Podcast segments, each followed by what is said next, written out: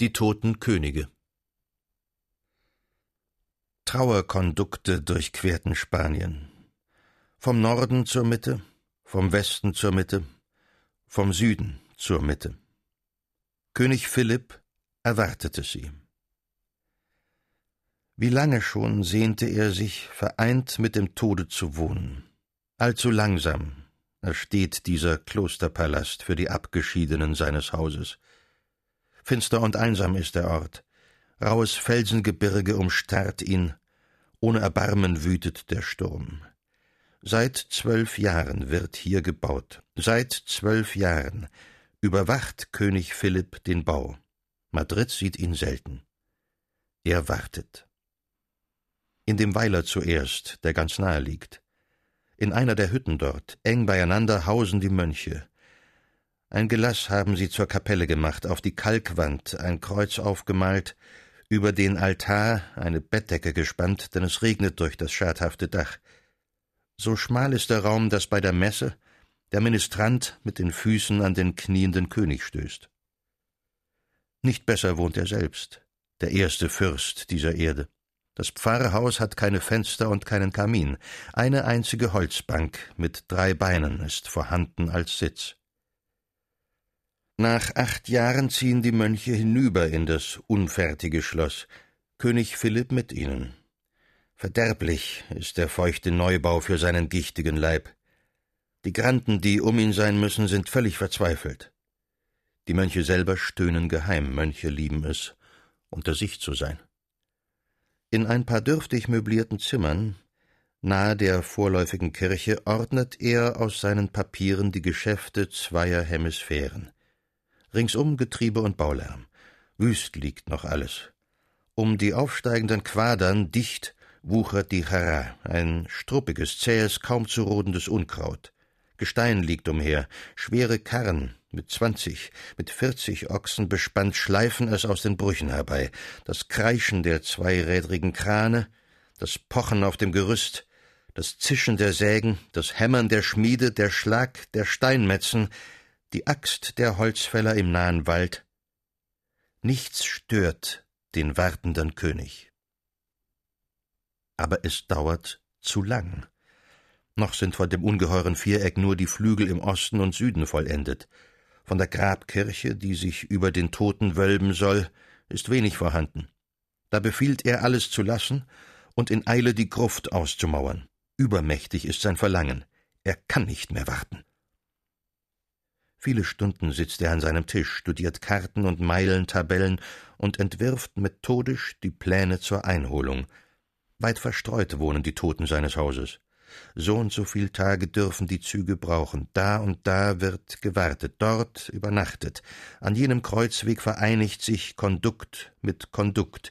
Hier ist die Stelle, wo alle zu einem verschmelzen. Dies wird der Tag sein, an dem er selber endlich die Ankunft der Toten erlebt. Mit Sorgfalt wählt er die Großen aus, die bestimmt sind, sie zu geleiten.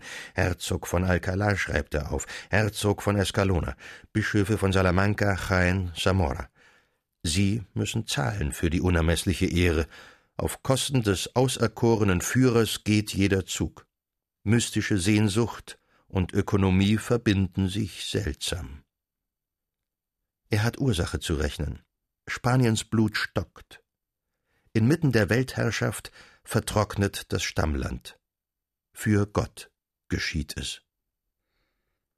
Der König fragt nicht, ob die Welt ihn versteht. Es gibt keine Welt außer Habsburg. Keinem fremden Souverän gesteht er den Majestätsnamen zu. Majestät hat nur sein eigenes Haus. Nur die Toten, die er erwartet, sind Majestäten.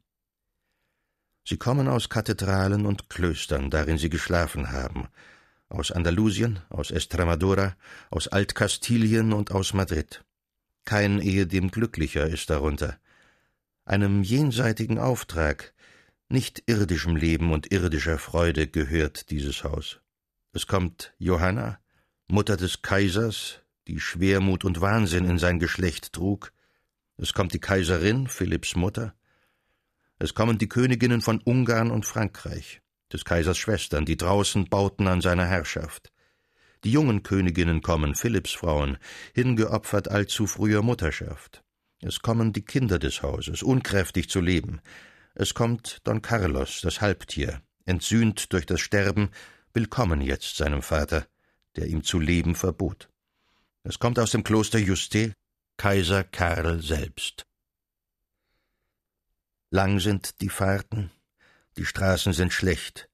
Der Wartende im Escorial kennt jeden Meilenstein, an dem jeder Zug jede Stunde vorüberschleicht. Jeden Kondukt hat er selbst aufs genaueste geordnet, hat die Zahl der Edelleute bestimmt, die voranreiten müssen, der Bettelmönche und der Kapläne.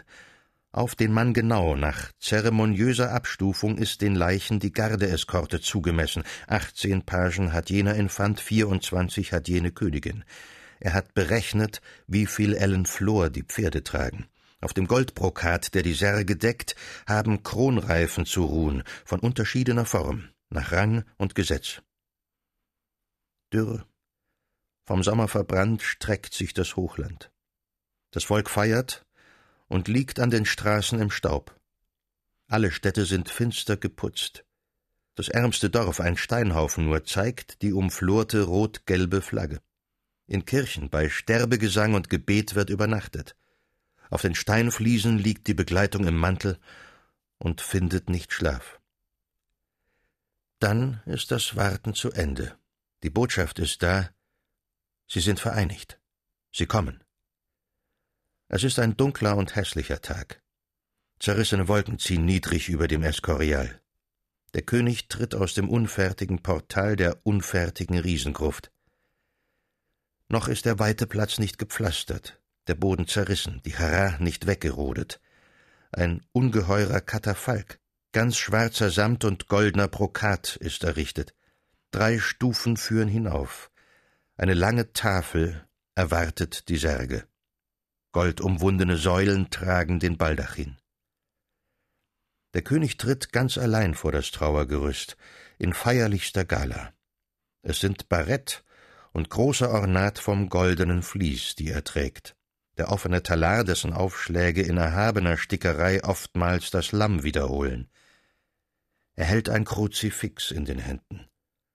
Sein Blick geht über die verbrannte Steppe, das traurige Herz seines Landes. Meilen um Meilen schweift er hin bis zu den fernen Bergen von Toledo.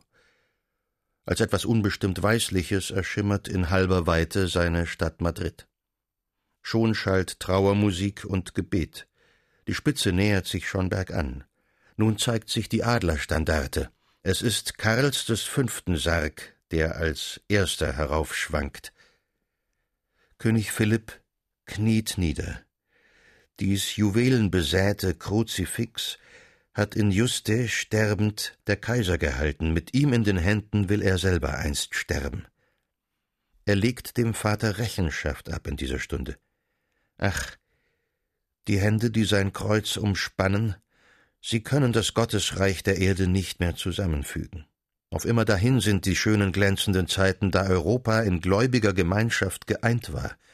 Gräuel lässt Gott geschehen. Dunkel wird seine Welt. Auflehnung überall, Irrglaube und Wahn. England, Deutschland, der Norden, lang der Verdammnis verfallen. Habsburgs Niederlande in tiefem geistigem Aufruhr, Frankreichs König bereit, mit den Ketzern Frieden zu machen. Habsburgs Meer aber und der Süden und Osten ausgeliefert dem Heidenpropheten, vom Atlantik bis zum Heiligen Grab und vom Heiligen Grab bis vor Wien. Doch er hat die Rechenschaft nicht zu scheuen.